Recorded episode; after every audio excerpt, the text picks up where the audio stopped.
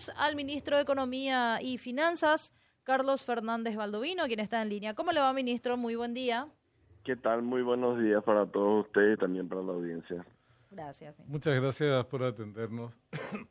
bueno, Carlos, eh, queríamos eh, hacerte algunas consultas eh, referidas en parte al tema, a los programas o la inversión social que se va a hacer en el siguiente presupuesto general de la, de la Nación.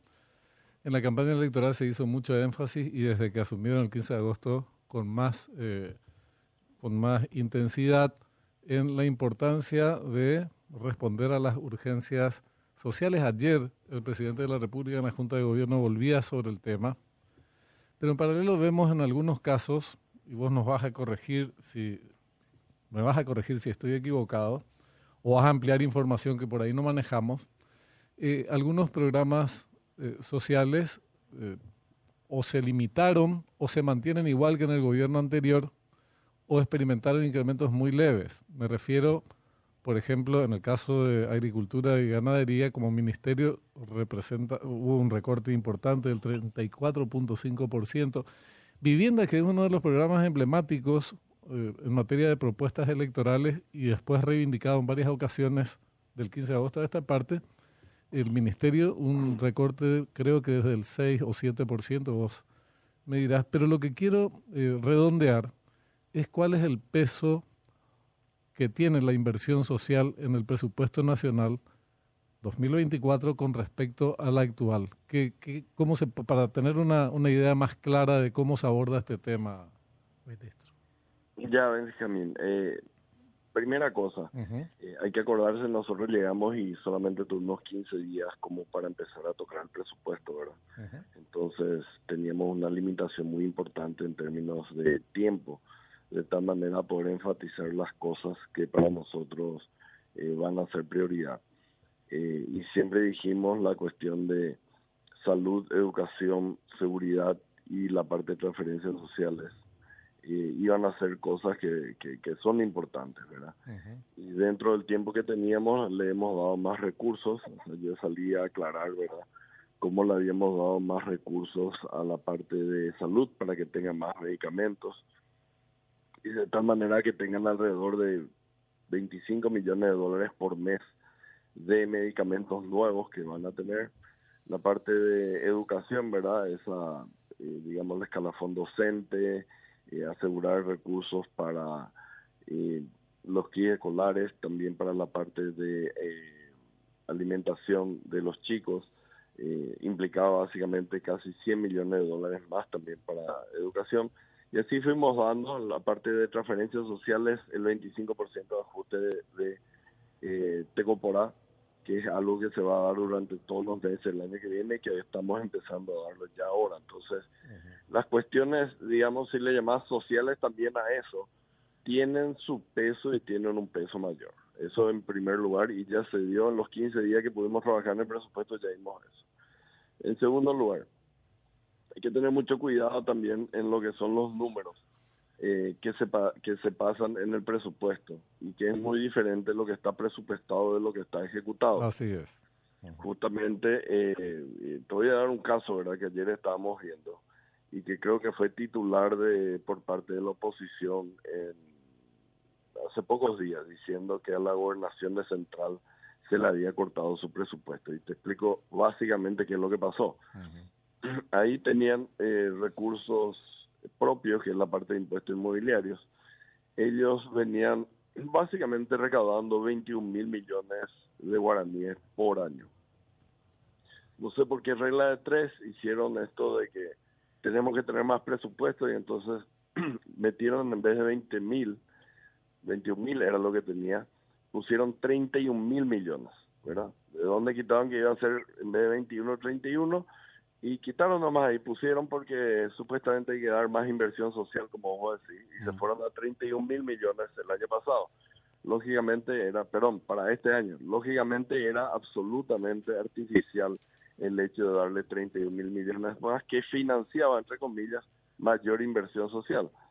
Cuando llegamos nosotros y vemos de que no tiene sentido haber subido de 21 a 31, de hecho, va a recaudar alrededor de 18 mil millones este año 2023 volvimos a poner 21 mil millones. ¿verdad? Porque es un número mucho más... Próximo a la realidad. Mm. Exactamente. Y dijeron central porque es de la oposición, se ha cortado y entonces... Mm. Entonces... Claro, manipulación. Sí, pero muchos de los números que están en el presupuesto están artificialmente eh, inflados. Entonces, viviendas tiene tanto, agricultura tiene tanto, pero no es que se les corta, se hace algo mucho más razonable porque esos recursos que se le ponen a ellos, por lo general no existen. Entonces, una cuestión en los presupuestados que te puedo poner 100, 200, 400, totalmente una parte donde dice otros ingresos, financiados por otros ingresos, y ese otro ingreso no existe. Entonces, tal vez por eso da la impresión de que algunas cuestiones eh, son cortadas, entre comillas, pero en realidad lo único que se hace es que sea mucho más consistente con la ejecución que tiene cada uno de estos ministerios cada año, no con el presupuesto que por lo general es algo muy inflado. Entonces, yo creo que va por ahí la cuestión de por qué se cortó, entre comillas, para algunos, porque entramos a mirar de que están artificialmente eh, subidos algunos números y no tienen consistencia con la ejecución que suelen tener estos ministerios. Entonces podría dar la impresión de que no damos importancia a lo social, pero lo que hacemos es un baño de realidad a los mm. Y en la parte que sí nos interesa, que también es esa parte, realmente le estuvimos dando más a educación, a salud, a seguridad y en la parte de este de contención social que es el programa Tecoporá. Ministro, eh, quería también consultarte al respecto de la expectativa que tienen ustedes. el Ejecutivo plantea, de hecho, la aprobación al libro cerrado del, del, PGN 2024 en el Congreso. Eh, ¿Ustedes creen que eso podría darse? Se planteó también paralelamente a esto, hay algunos eh, reclamos, si querés. Creo que ayer cerraron un acuerdo con la gente de la UNA de plantear una especie de adenda. Eh, ¿Cuáles son las expectativas, digamos, ya lo tienen que ver con el tratamiento sí mismo del proyecto? Congreso, se van a plantear adendas, hay otro pedido también creo que de las gobernaciones, después también creo que hay algo de eh, Ministerio Público, Poder Judicial y demás. ¿Cómo, se plantea todas estas cuestiones? Mira, yo soy muy respetuoso de las facultades que tiene el Congreso en términos de, de poder modificar el, los números del presupuesto. Y ya me habían preguntado si yo iba a impulsar el, la cuestión del libro cerrado, yo le dije, mira, yo soy respetuoso de eso, lo que sí me gustaría ver es que se respeten los límites que nosotros habíamos impuesto en términos de, de recaudaciones, por ejemplo, porque si no, va a ser lo mismo, o sea, van a inflar el presupuesto y después van a, como no pueden aumentar la parte de ingresos tributarios porque está muy bien calculado, aumenta un, una línea que hay en el presupuesto, se llama otros ingresos, que en realidad en realidad no existe al final de año. Entonces se infla artificialmente el presupuesto. Entonces, si respetan y únicamente hacen algún tipo de reasignación, yo estoy contento con que va a salir un presupuesto que va a ser ejecutable, digamos, eh, no solamente presupuestado. Las otras cuestiones, sí, hemos, hemos visto que hay mucha gente que, que pide y, y, lo único que van a lograr es, simplemente lo, lo que pasa ahí, es que se le dé un gran presupuesto pero que finalmente terminan ejecutando el 60% del presupuesto. Y no es por una incapacidad que de repente que tienen los administradores, sino simplemente porque no existe, Yo no le puedo dar más ingresos que, eh, digamos, los ingresos de este año multiplicados por 1,085, ¿verdad? Que es lo que crece básicamente el impuesto cada año. Eh, esta cuestión de una y demás, ayer estuve con un colega de ustedes, ¿verdad? Explicando básicamente fue una de las tantas bombas fiscales que nos han dejado a nosotros, eh, que incluye, entre otras cosas, el hecho de que durante más de cinco años no se ha pagado al escalafón docente y nosotros tuvimos que asumir eso. ¿Se acuerdan que estuvimos sí, sí, sí, negociando con los docentes? Acá habían dos artículos que increíblemente en el presupuesto 2023 no es que se tocaron los números, que es lo que generalmente se hace, uh Tocar el anexo de personal de tal manera entender o, entender perfectamente a quién se le da el aumento, sino había dos artículos donde se decía eh, al Ministerio de Salud se le va a dar tantos miles de millones más, al Ministerio, a la UNA se le va a dar también tantos miles de millones más. En la parte, digamos, eh, normativa del presupuesto, cosa que es inaudito, porque no se hace así, pero teníamos dos artículos que son una bomba eh, ya fue aprobado y como le decíamos nosotros a, los de la UNA y a Salud, pueden venir a manifestarse acá porque desde el 89 tenemos eh, democracia, pero es inocuo que vengan a manifestarse porque para el Ministerio de Economía nosotros tenemos que cumplir lo que dice la ley. Entonces, tenemos que darle sí o sí eso, solamente que estamos viendo los números, cómo se iba a distribuir los X miles de millones que pusieron en un articulado a través de toda la gente. Pero de que tenemos que cumplir, tenemos que cumplir nosotros porque ya está aprobado por la ley. Entonces, aunque me tiren bomba, es lo mismo voy a pagarle y aunque no me tiren bomba, lo mismo lo voy a pagarle porque está en la ley y nosotros tenemos que respetar lo que está en la ley. Ahora, Carlos, vos mencionás, a ver si, si entiendo, digo, eh, siempre tratando de comprender cuáles son los énfasis, los alcances y las limitaciones del presupuesto nacional 2024. Decís, no hubo recortes, sino hubo, más o menos, en otras palabras, un sinceramiento respecto de la ejecución eh, en distintas reparticiones que sí, que estaban muy infladas artificialmente, entonces esos se pusieron los números más acordes a la realidad. Y se hizo en función a, esa ejecución eh, que está en desarrollo y a la experiencia anterior. Pero de eso entonces uno puede desprender, y te pregunto, si eh, en líneas generales se mantiene el nivel de inversión realizada en este, en este ciclo 2000, 2023. Y vincúlalo a lo siguiente que manifestabas, hablabas de la, de la bomba fiscal y la política de ajuste que se desarrolla a los fines de ir reduciendo el déficit fiscal. Efectivamente, uno se maneja en base a los recursos de los que dispone. Entonces, redondeo. El, el, el nivel de inversión, en líneas generales estoy diciendo, en el marco del déficit fiscal y de los ajustes que se pretenden realizar, no muestra cambios significativos con respecto al nivel de inversión y de gasto público, gasto público realizado en este periodo o sí? Sí, tiene cambios, es lo que te mencioné anteriormente. Sí, pero los alcances del mismo te digo, porque claro que pueden haber cambios en algunos lugares, pero eh, si estás ajustando sobre la base de los números o los recortes que aparecen como tales tienen que ver como parámetro eh, más próximo a lo ejecutado, quiere decir que básicamente va a ser ese nivel de ejecución la que se, a la que se aspira en el siguiente periodo. Yo creo que ni siquiera eh, en, en, esta, en estos últimos cinco años la parte que, que se, se ejecutó y muy por encima de lo que incluso estaba presupuestado en la parte de inversión de capital, ¿verdad? Ahí, por ejemplo, eh, se tienen una gran cantidad de obras que se han ejecutado incluso por encima de lo presupuestado, ¿verdad? Podemos hablar después cómo hicieron o cómo vimos de que consiguieron hacer eso. Eh, pero lógicamente esos son niveles insostenibles, ¿verdad? La parte de, de inversión pública y eso se tuvo que recortar, ¿verdad?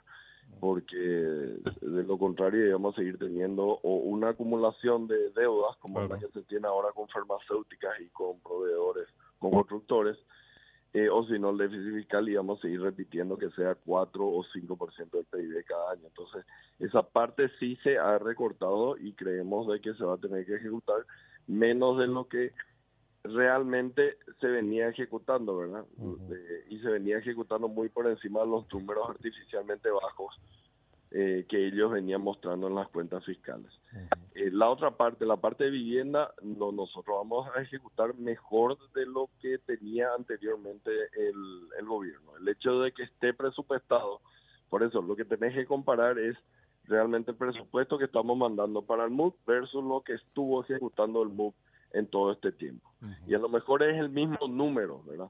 Pero en el caso del MUC, por ejemplo, se puede tener de que incluso con respecto a lo presupuestado, que es mucho más realista, en realidad terminaban ejecutando mucho menos. Y nosotros queremos ejecutar mucho más eh, eso. Eh, entonces, eh, somos conscientes de las necesidades y de las urgencias que tiene la población en términos de que necesitan eh, recuperar el bolsillo la gente y bueno, se van a tomar diferentes medidas. No vamos a poder solucionar todos los problemas que existen, como te dije, en 15 días tuvimos que trabajar, pero hemos dado señales claras de que acá esa parte de salud, educación, seguridad y este protección social va a ser fundamental y eso se va a ir viendo, ¿verdad? Solamente el hecho de solucionar los atrasos con, con, los medicamentos va a implicar de que se tengan 25 millones de dólares por mes disponibles para nuevos medicamentos. Eso es un número gigantesco porque todo el presupuesto de, de medicamentos este año hasta este momento, ¿verdad? Nosotros empezamos a darle nuevos nuevos recursos, ¿verdad? Se utilizaban para pagar la deuda atrasada. Entonces, medicamentos no era igual a cero, básicamente. Eh, eh, ministro, me plantean acá un, elemento, justamente porque se está debatiendo mucho, mencionaste vos el tema de las deudas de, con, la, con las farmacéuticas y las vialeras. ¿El respecto a la deuda del Estado con el IPS? Por pandemia. Por ¿Habrá algo o no? ¿Está, evaluado eso? Mira, eh, vamos a ver cómo quedan los recursos, pero el problema del IPS va mucho más allá de eso. Aunque yo le pague, digamos, lo que se le debe por pandemia, existen más de 350 millones de dólares que se tienen de atraso.